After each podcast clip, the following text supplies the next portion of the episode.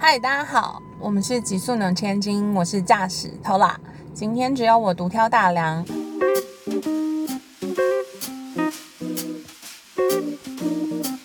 我今天也是开车出门录音哦。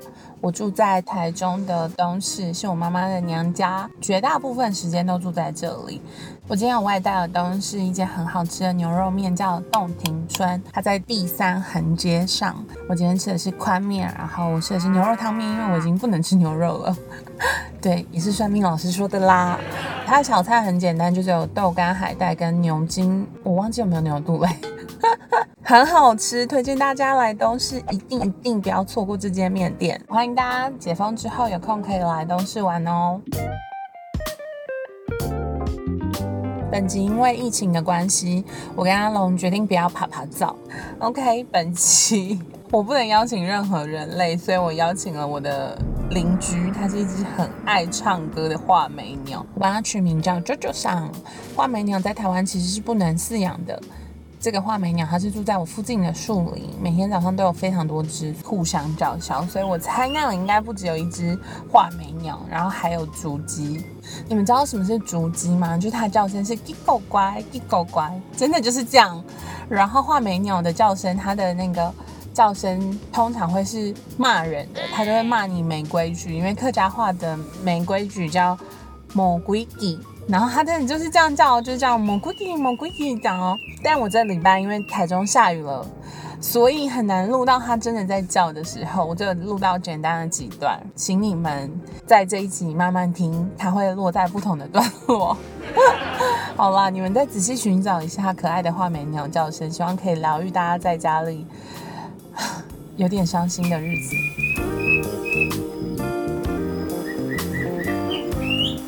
今天呢，我两件事想跟大家分享。一件事呢，就是有听众，就是我们的小粉丝写信来问我说，为什么我们会在车上录音？首先是因为我很常在车上跟很多不一样的人聊天，因为我的移动工具就是车。然后我很常需要接别人，然后必须在车上有可能短暂的二十分钟到一小时跟他们有一些沟通，所以我其实很喜欢在车上聊天这件事情，它感觉是很封闭，然后是一个很及时性、快速可以跟彼此穿搭的状态。我自己是真的、真的、真的非常喜欢开车，来过我家的人，他们都会非常惊讶我每天上班的路程，大概单程是。不塞车大概也要四十分钟到五十分钟，那塞车就是可能要一个多小时。我几乎是每天来回，因为我很喜欢山上的生活，我很享受这些通勤的时间，可能比别人多吹一点油门，多呼吸一点废气含量比较低的脏空气，都会让我觉得很开心。看着红灯跟前方的车，很容易让我可以好好的放空，因为我真的很需要这样毫无生产力的。茫然空档，所以我觉得开车之余，我真的是很舒压的事情，因为我很多问题或烦恼，其实都在车子里面想通的，也有很多眼泪或者是怒吼啊、痛苦，都是在这将近一小时的路途中，让我可以宣泄完毕。在车上，我很像不需要在乎别人对我的投射或是印象，我就是可以很尽情的，只是唱歌啊，或是就是哭。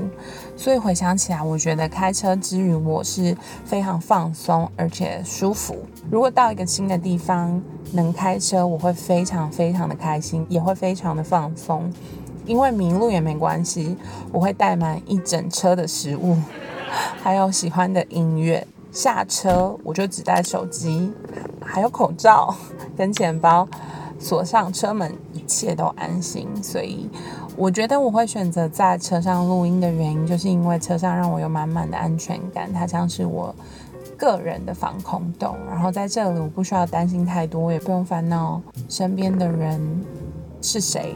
大不了让他下车，因为这就是一个完全我自己的空间。所以当初我就跟阿荣决定要在车上录 podcast。我们两个共同经历很多，比如说一起哭啊，或者是一起生气的过程。因为如果坐在录音室的话，我觉得会很尴尬，然后也会很紧张。所以反而在车上是比较舒服的方式。那我们也尽量克服器材上面的问题，然后也很感谢我们。剪接的 Joe，他帮我们真的降低了很多车车车内的杂音。这到底有没有卷舌？对我最近看 Melody 的直播，我觉得真的很像我。我就是不知道到底什么时候要卷舌。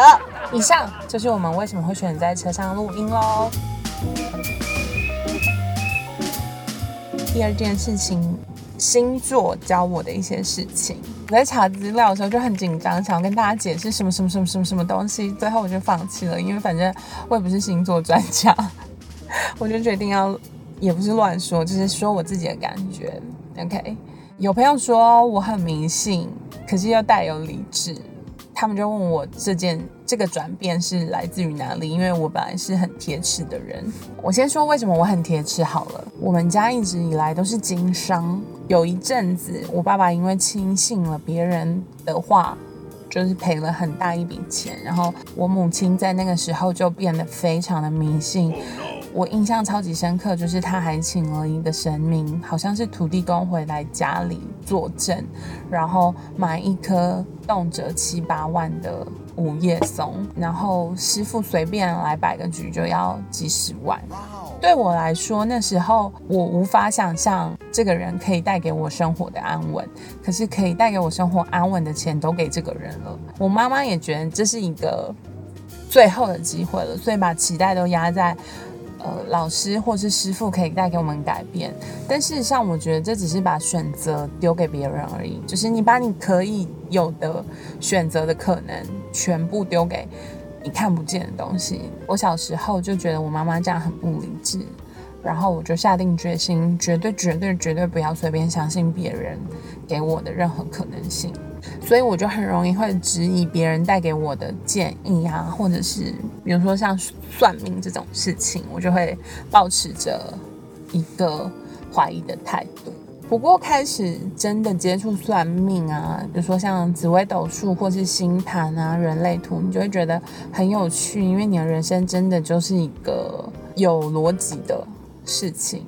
我开始着迷星盘，其实是我茶花老师问了我上升星座是什么，然后他就丢给我一本书，那本书叫《上升星座》，然后是韩良露写的。韩良露是一个很有名的星盘老师跟美食家，不过他已经仙逝了。不过还是很多人有在 follow 他。他了，他还是有一个什么韩良路生命占星学院，也有 podcast，很还蛮好听的。如果大家对占星有兴趣，也可以去听听看。然后我就去看了那本书之后，就觉得啊好准哦，怎么会这么厉害？因为我就是好像是上升射手，因为我我我其实不太确定我出生时间，不过应该是上升射手啦。我觉得太厉害了！它里面说关于射手上升射手与父亲的相处模式啊，有一件事情就是很重要，就是爸爸从来不会跟你说不，不行，不可以，不能。爸爸给你的都永永远都是 OK 的答案，这就是我成长过程中我父亲带给我最大最大的事吗？就是我我其实很任性，比如说我去欧洲念书的时候，我也是前一个月才说，然后我的父亲永远都是对我的任性保持很多友善的回应，嗯，所以我母亲都会觉得很吃醋。然后我在看了这个上升星座之后，我就会觉得太有趣了，所以我就开始铺天盖地的去了解所有每一颗星星之于我的意思。我的水星是处女，水星在占星学上代表是学习跟表达能力。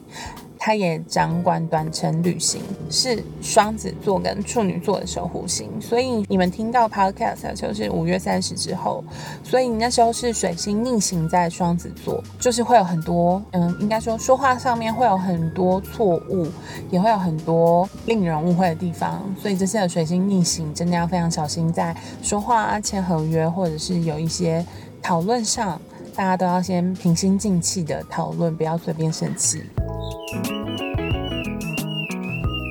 其实很喜欢跟土象星座的人一起工作。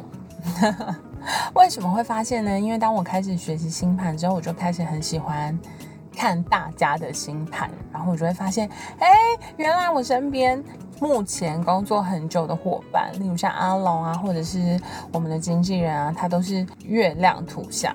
我发现这件事情的时候呢，就加深了我下次要找合作伙伴的时候要先看星盘的心情。所以我今年初找新助理的时候，我就很迷信的说：“嗨，可以先给我看看你的星盘吗？” 他也很啊，Sally 也分享给我，我一看就发现，OK，他水星在土象，那可以录用，可以录用。为什么我觉得水星在土象这件事情很重要？水星它其实掌管的是我们的表达能力跟思考方式。我之前助理的水星都很巧，都落在风象跟水象。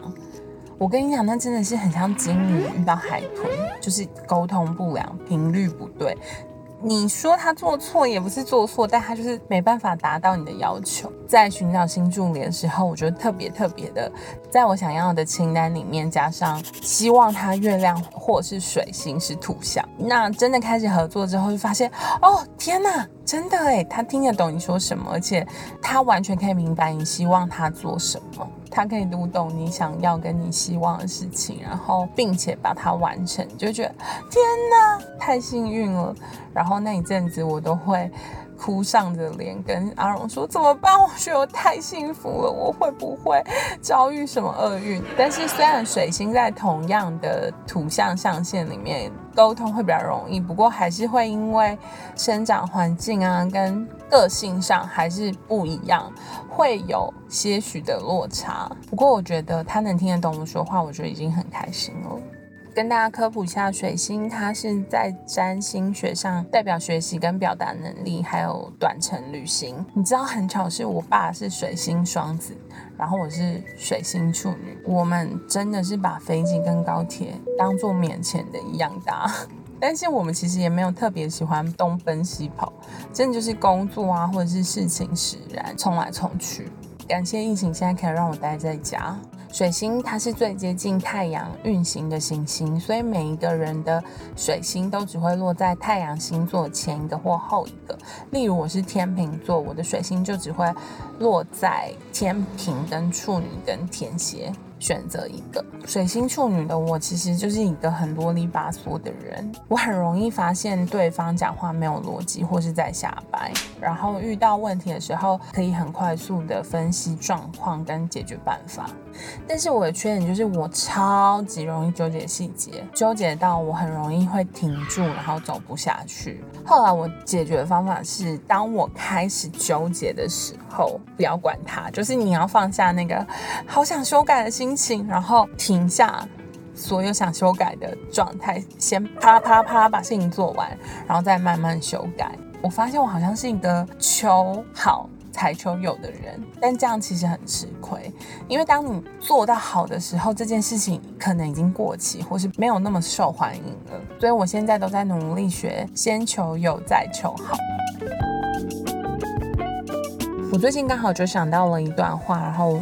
我想要对我自己说，也想要对所有所有在听这个 podcast 的人说：生命中特别没有用的时刻，都特别的美好美好。例如现在在家耍废的时候，例如晒衣服的时候，例如备料、煮饭、洗碗。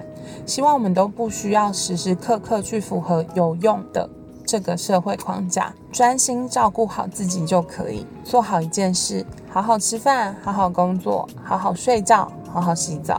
提醒自己生而为人，务必对一些事情着迷，例如读书，例如打打电动，例如等解封一起登山或下海。这些快乐的瞬间会成为我们日常的花火，偶尔闪闪发光，提醒你自己日子还是很美好的。送给最近宅在家的大家。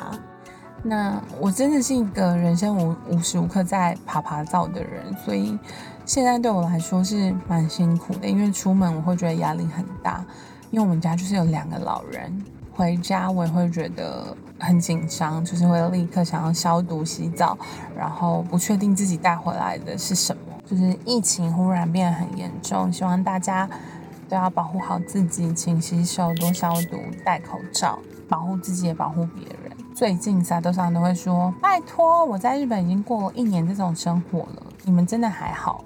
有时候我都想说：“拽屁哦！”不要用这种过来人的身份跟我说话。嗯，不过还是很希望疫情可以早日获得平缓，大家不要再一直吵架了，觉得很烦。我相信台湾会变得更好。在这之前，我们先一起宅在家，保护医护人员，也保护我们自己，照顾好自己，就是今年最大的课题哦。宅在家，大家应该有都在网购吧？然后我就看到网络上有人在分享说，在家的时候都网购一些什么奇怪的东西。朋友分享说，他买了很多做烘焙的器材，就是打算在家里开面包房。也有朋友买了很高级的寝具，以为自己在立处，因为他发现一天要待在床上的时间太长了。然后我自己是买了港式饮茶的冷冻食品。还有麻辣锅的冷冻食品，还有跟我们干爹买了很多，私房菜先生买了很多泡菜啊、小菜，然后他们还送我们他们接下来会推出的水饺。不过呢，因为我本人真的是买太多东西了，我目前还没开始吃，然后我的冷冻库就爆炸了。结果过没多久呢，脸书的演算法就推荐我什么冷冻酷团购，是不是太了解我的窘境了？我觉得太强了。不过。我最后还是没有买冷冻库，避免我真的买一头牛回来冰。那四月的时候，我去了蓝屿。在去蓝屿之前，我们就找了室内设计师还有建筑师来我们山上的家看，说我们要重新翻修。来了之后，我妈他们就是相谈甚欢，也是决定哦，好，就是这样了，要火速来重新翻修。对我来说，火速的定义应该是。两个礼拜或是两个月，这对这个区间对我来说都是火速，可是对我爸妈来说，他们的火速是今天决定，明天做。所以当我从蓝屿回来的时候，我很印象深刻。我蓝屿回来那一天是礼拜四，然后礼拜四晚上他们就火速跟我说：“哦，我跟你说，那个山上有一个先生，他很会盖房子，因为我们是山坡地。”所以在盖房子中间会有很多问题，例如你要做水土保持，然后或者是你不能盖多大，不能盖多高，不然你就是会被都发局就可能要罚钱或停工。然后就说哦，这个先生之前有被停工过，所以他很有经验。我们决定就是要找这个人了，但是我还是想要经经过你的同意这样子。但我妈都已经讲到这个份上，你也不肯说我不同意，你就只能说好好，OK，我我知道了。然后这是礼拜四发生的事情，然后礼拜五的时候呢，我妈就忽然说，我们这个周末就把家里清空。然后我去问我们家对面的一个小山头上有个小小的小木屋民宿。就是有两个房间，然后有一个厨房，一个浴室，这样。我妈就说：“我说问那个民宿的老板能不能让我住到这里为止，我都没有意识到说他是真的要清空。对我来说，他可能就是慢慢的搬，慢慢的过去这样。礼拜五当天，他就号召了很多我的舅妈，就是我的亲戚们来帮忙。然后那当下我才发现，天哪！事态不妙哎，我妈是来真的，然后我爸也开始着手整理他自己的行李，因为毕竟他的东西很少，所以他咻咻咻就打包完了。当我意识到这件事情的时候，我就赶快火速的不跟他们聊天，把我自己的宝贝先整理好，放到我的车上，然后剩下能够被他们乱丢或是乱拿的东西就保持原样在在家里。我妈最后就跟舅妈花了两天的时间把我们家清空。是真的清空了，就是里面完全没有垃圾，完全没有东西，所有东西都移出来，这样。那个当下我真的是吓死哎，想说哇塞，我爸妈真的是疯子哎，他们就是决定火速重盖。结果呢，礼拜一就来了工班，然后他们就开始乒乒乓乓、乒乓的狂拆。我们家就是在一个礼拜之内，从一个正常的房子变成平地。跟他们相处三十二年的我，还是觉得很惊慌失措，就是对他们这种很快速、冲冲冲的个性，我还是有点不习惯。为什么会讲这个呢？因为我们不就搬到那个小木屋了吗？然后疫情来之前，我爸妈就说，我们要不要把这个木屋买起来，这样以后可以做招待所，巴拉巴拉就说很多。因为我妈很久之前就有提过这个想法，然后我就跟她说，拜托你不要再买了，因为房子买了没有人住，很容易坏掉。就是很容易会有虫，然后你也很难保养，然后会有很多问题，然后所以第一次他已经被我阻止了，然后第二次他们又在讲的时候，我就在说是不要买，我们家要盖好了就会有客房可以招待客人住这样。结果疫情一起呢，他们就发现不行，一定要买，在我完全没有心理准备的状况之下，他们就去跟民宿的老板说：“大哥，我们就是要买这个房子，请你卖给我。”当我在得知的时候，就是要去代书那里办文件，我真的是傻眼哎。所以当朋友问我说你们家在疫情买什么东西最夸张的时候，我就会说哦，我爸妈买了一个小木屋，是真的小木屋，所以才会听得到舅舅嗓乱叫。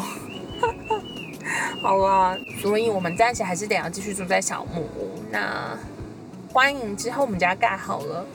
有机会我再开放粉丝来住我们小木屋好了，抽奖抽奖与 JoJo 赏同住，欢迎大家可以私讯我们有趣的购买经验，跟你买了什么东西，还有该不会有人真的买了冷冻柜吧？好羡慕哦！好，那这一集就这样喽，谢谢大家，期待下一集可以跟阿龙合体了，祝福大家宅在家一切顺利，吃饱饱睡饱饱提高免疫力。拜拜。